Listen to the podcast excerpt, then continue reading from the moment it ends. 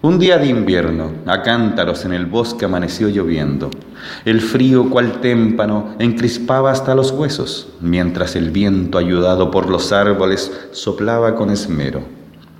Dicho día, sumido en su habitual y aburrido croar, que no variaba más allá de un esporádico croac, se encontraba descansando en su charco Osvaldo el Sapo, quien, haciendo honor a su curiosidad sin igual, observó de repente que muy triste pasaba Restrepo el conejo, brincando todo mojado.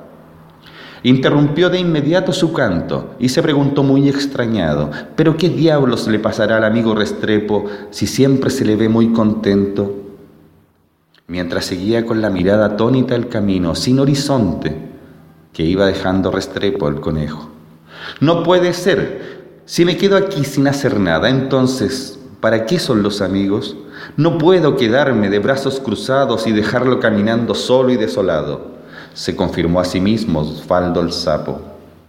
Así que, armándose de valor y de un gran salto, abandonó su charco y comenzó a seguir el rastro que de pura pena iba Restrepo el conejo dejando.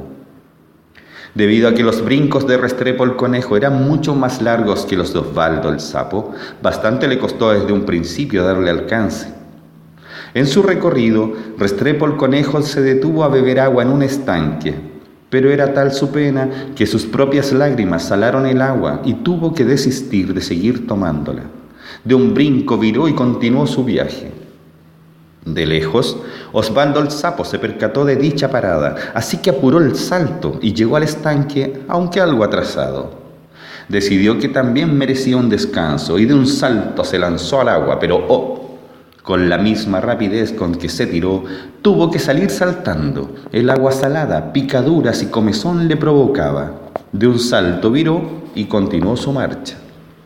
Luego de tanto brinco dado y ante el cobijo de un gran árbol, Restrepo el conejo prefirió de la lluvia tomar un receso. Así que detuvo su brincar y acomodándose al tronco del árbol, sin quererlo, en un, dos, tres, muy dormido se encontró descansando. Mucho más atrás, Osvaldo el sapo saltando con todas sus fuerzas y tan mojado como si continuara en su charco, y con la vista nublada por el cansancio, creyó ver que Restrepo había doblado en una esquina. Desvió el camino, pero casi cae en una mata de moras espinosas. Mientras tanto, Restrepo el conejo de su sueño había despertado y sus brincos retomado pero a menos de brincar dos metros, una sombra gigante lo sorprendió, pasándole por encima y dejándolo paralizado. Con sus ojos rojos de par en par abiertos y sus orejas estiradas a más no dar, congelado se quedó el conejo. Fue así que Osvaldo el sapo pudo por fin darle alcance. Desconcertado al ver a Restrepo el conejo paralizado, se encomendó a la tarea de rescatarlo. Situación difícil fue la de, para Osvaldo, si lo único que sabía hacer era pasar el día en su charco croando de vez en cuando y atento a quien sea que fuera pasando. Pues bien, la solución estaba ahí mismo, frente a sus narices ausentes. A croar se ha dicho, hasta despertar a Restrepo de aquel trance. Mientras Restrepo el conejo continuaba sin inmutarse, Osvaldo el sapo comenzó a croar como nunca en su vida había croado y fue tanto el esmero de croar y croarle a todo pulmón en las orejas a Restrepo el conejo que terminó quedando verde y sin aliento.